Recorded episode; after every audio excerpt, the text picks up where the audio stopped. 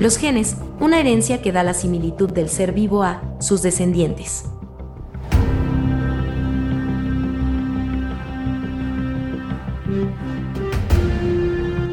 El hombre se dio cuenta de esto años más tarde, lo que permitió una evolución a la humanidad.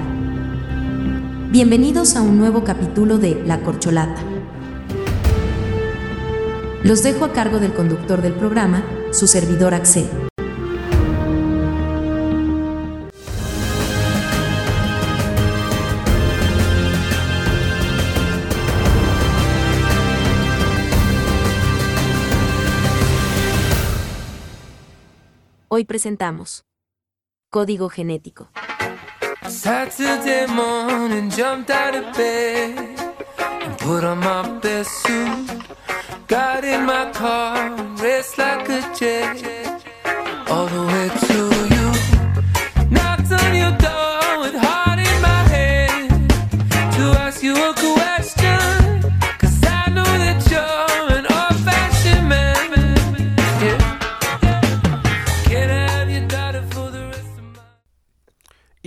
nuestros queridos radioescuchas, espero que se encuentren muy bien desde donde nos estén escuchando. Y como ya saben, como la- hoy es día del dinámica. La dinámica de hoy consta de que escuches este programa completito, completito, y al finalizarlo vayas y contestes la encuesta que ya está publicada en nuestras cuentas de Instagram. Si aún nos, nos sigues, síguenos como la corcholata oficial para que puedas participar por algunos de estos premios que vamos a regalar. El tema de hoy de este podcast tratará sobre la genética, específicamente sobre los temas de ácidos nucleicos y generalidades de la genética. Mi nombre es Axel Ascal Vicens y ya saben, ¡comenzamos! Power you watching you. Oh,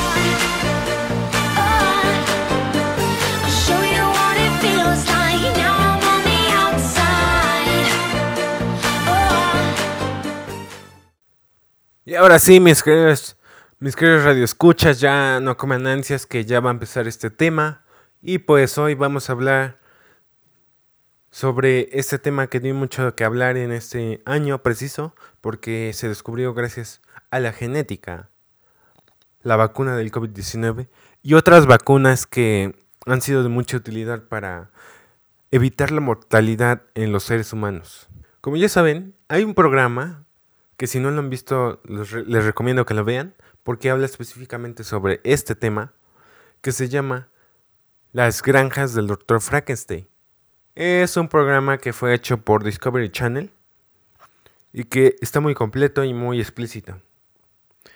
En este, te- en este documental nos explican el cómo el humano manipula la genética de algún animal y la convierte en algo nuevo. Es por eso que en ese documental veremos algunos, algunas mutaciones anormales a la naturaleza. En fin, los ácidos nucleicos son vitales para el funcionamiento de la célula y por lo tanto estos son polímeros formados por la repetición de monómeros denominados nucleótidos. Este tiene que ver con el almacenamiento y transmitir la información genética. Están formados por carbono, hidrógeno, oxígeno y nitrógeno y fósforo. La estructura del ADN fue determinada por James Watson y Francis Crick en 1950. Es decir, que esto ya tiene mucho, mucho tiempo y se ha venido inno- innovando a través del tiempo y a través de la evolución de las generaciones. Y de la tecnología, por supuesto. El ARN, por su parte, tiene unas diferencias mínimas con el ADN. Las funciones que tienen los ácidos nucleicos son las siguientes. Sirve para el almacenamiento, lectura y transcripción del material genético. Intervienen en los procesos de construcción, es decir, hacen la síntesis de las proteínas. Participan en la replicación celular. En base a su estructura, la unidad básica de los ácidos nucleicos es el nucleótido, una molécula orgánica compuesta por una base nitrogenada, la cual se podría decir que es una purina o una pirimidina un grupo fosfato, el cual es el causante de las cargas negativas y que le brinda características ácidas. Y una pentosa. En el caso del ARN sería una rubosa. Y en el caso del ADN, una desarmonosa. Cada nucleótido mantiene su misma estructura, es decir, esta siempre se repite. Hay un azúcar simple en forma de pentágono. Hay una base nitrogenada, porque esto no tiene, tiene mucho nitrógeno, y hay un grupo fosfato. En la manera en la que se une la base nitrogenada al azúcar es mediante un enlace N-glicosílico, y del azúcar al fosfato es mediante un enlace fosfoéster. Dicho esto, varios nucleótidos en la cadena de ácidos nucleicos une dos pentosas con ácido fosfórico a través de un enlace fosfodiéster. Los ácidos nucleicos se dividen en dos diferentes grupos, el ADN y el ARN. Estos son polímeros formados por largas cadenas de nucleótidos. El ácido desoxirribonucleico, que es, es el ADN, codifica la información que la célula necesita para fabricar proteínas. Las bases empleadas por el ADN son tiamina, citosina, adenina y guanina, unidas a una desoxirribosa y un fosfato, formadas por dos cadenas polinucleotídicas enrolladas. La estabilidad se da por interacciones no covalentes como las hidrofobas, los puentes de hidrógeno, la hidratación y la electrostática.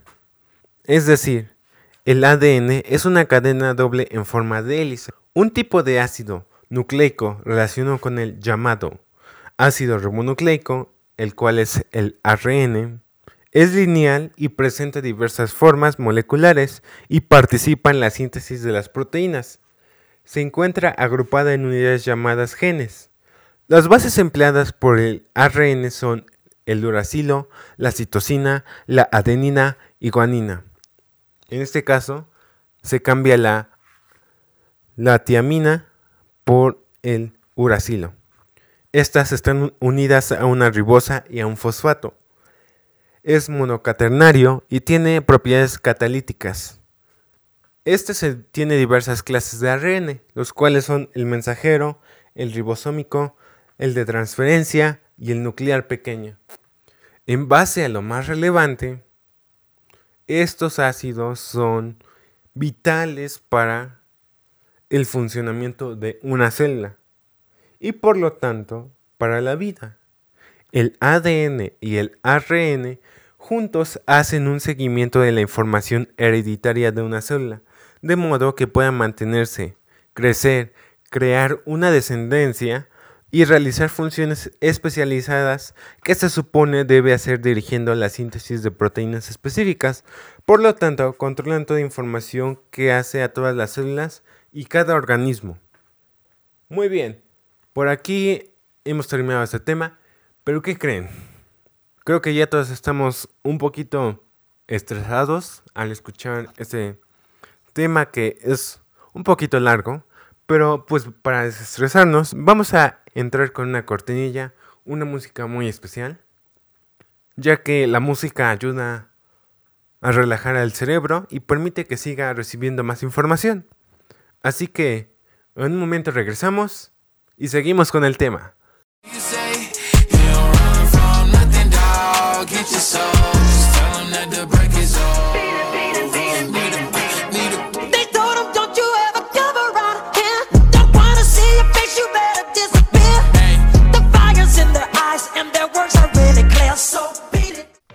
Y después de escuchar esta grandiosa combinación de música, ahora sí podemos proseguir con nuestro gran tema, ya que esto nos hizo estresarnos un poquito y hasta nos puso a bailar un poquito. Asimismo, podemos decir que el ADN y el ARN se juntan en grupos, lo que esto los convierte en una sola palabra llamada genética. La genética es una rama de la biología que estudia cómo los caracteres hereditarios se transmiten de generación en generación. Los genes son las unidades de información que emplean los organismos para transferir un carácter a la descendencia. Su precursor fue Gregor J. Mendel, un naturalista austríaco que publicó en el año de 1865 lo que sería el origen de la teoría de la herencia genética. Esa teoría, también conocida como las leyes de Mendel, sentó las bases de la genética moderna. Las tres leyes de la herencia o llamadas leyes Mendel. Primera ley, el principio de la uniformidad. Esto nos dice que si cruzamos dos razas puras, es decir, que tengan dos alelos dominantes o bien dos alelos recesivos, para un determinado carácter, obtendremos hijos que serán iguales entre sí en términos fenotípicos o genotípicos y también iguales al progenitor que presente el alelo dominante. Segunda ley, el principio de segregación. La segunda ley consiste en que del cruce de dos individuos de la primera generación tendrá lugar una segunda generación filial. En esta se recupera el fenotipo del individuo recesivo de la primera generación. En este sentido, el carácter recesivo permanecerá oculto en una proporción de 1 a 4. Tercera ley o principio de la transmisión independiente. La tercera ley de Mendel concluyó que los alelos de un gen se transmiten independientemente de los alelos de otro, de otro gen. Es decir, diferentes rasgos son heredados independientemente unos de otros. No existe relación entre ellos. Por lo tanto, patrón de herencia de un rasgo como el color de ojos no influye en la transmisión en el patrón de herencia de otro rasgo como el color de pelo.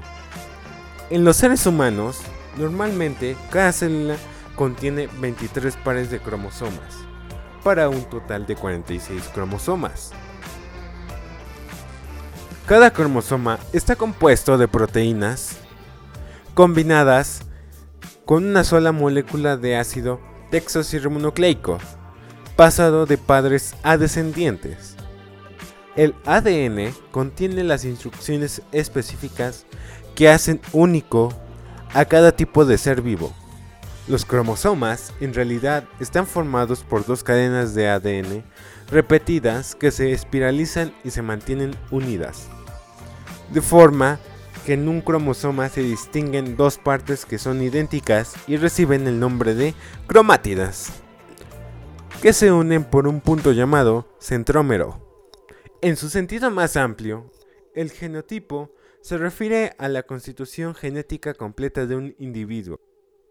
En cambio, un locus es una posición fija en un cromosoma que determina la posición de un gen o de un marcador. Los genes llevan información que determina nuestros rasgos, es decir, aspectos o características de cómo somos y que nos transmiten nuestros padres. Los heredamos de ellos. Por ejemplo, si tanto tu padre como tu madre tienen los ojos verdes, lo más probable es que heredes ese rasgo de ambos. En tanto, lo más relevante de este tema, la genética ayuda a explicar lo que nos hace únicos, el por qué los miembros de la familia tienen rasgos en común, o por qué algunas enfermedades, como la diabetes o el cáncer, vienen de familia. La importancia de aprender nuestro historial de salud familiar sirve para mantenernos sanos y evitar o frenar esas enfermedades que podrían venir en nuestra genética.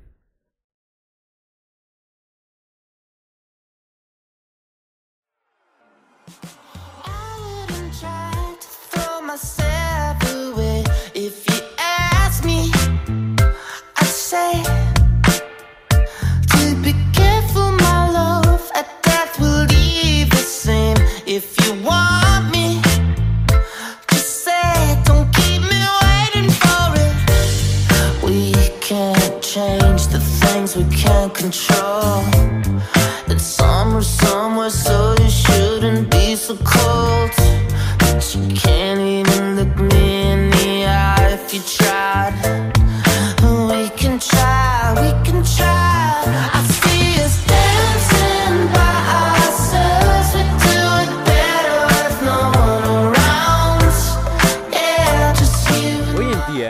genética y los ácidos nucleicos han sido parte de una evolución en el ser humano. La genética se innovó como una disciplina de la cual el hombre puede saber sobre el parentesco con alguna persona. E incluso la policía con algún rastro de sangre que encuentre o que haya dejado un ladrón puede saber su color de ojos, de cabello y de piel. El ADN es lo que nos permite dar a entender por qué somos únicos en la Tierra. Por el momento, esto ha sido todo. Agradezco su tiempo de poder escuchar nuestros podcasts. Quiero, quiero que absolutamente todos se lleven un premio de esta dinámica. Absolutamente todos. Aunque sea un premio, ya sea chiquito o grande, pero que se lo lleven. Ya, imagínate si te preguntan sobre alguno de estos temas y no supieras dar una respuesta, pero con nosotros vas a poder dar la mejor respuesta. Te lo aseguro y te lo tengo por supuesto. No importa si no contestas toda la encuesta o que si estás mal. Lo importante es que ya llevas algo nuevo de información que te servirá de utilidad en cualquier momento. Así que quiero que todos y todas participen. No quiero que me digan por comentarios, ay, es que no pude, tuve pues muchos contratiempos y ya no pude participar en la encuesta. Pues ya que ahora hasta la próxima semana de dinámicas, así que pues me esperaré a la otra. No quiero que me digan nada de esos comentarios ni que empiecen los haters. Porque no es nada bonito llevarse nada de información. Así que pues por el momento esto ha sido todo de la programación de La Corcholata. Me despido, soy Axel Ascalvicens y ya saben que vamos a tener nuevas sorpresas esta semana, vamos a tener la participación de nuevos locutores y nuevas presentaciones. Esto ha sido todo y gracias por escuchar La Corcholata. Nos vemos hasta el próximo episodio. Hasta la próxima.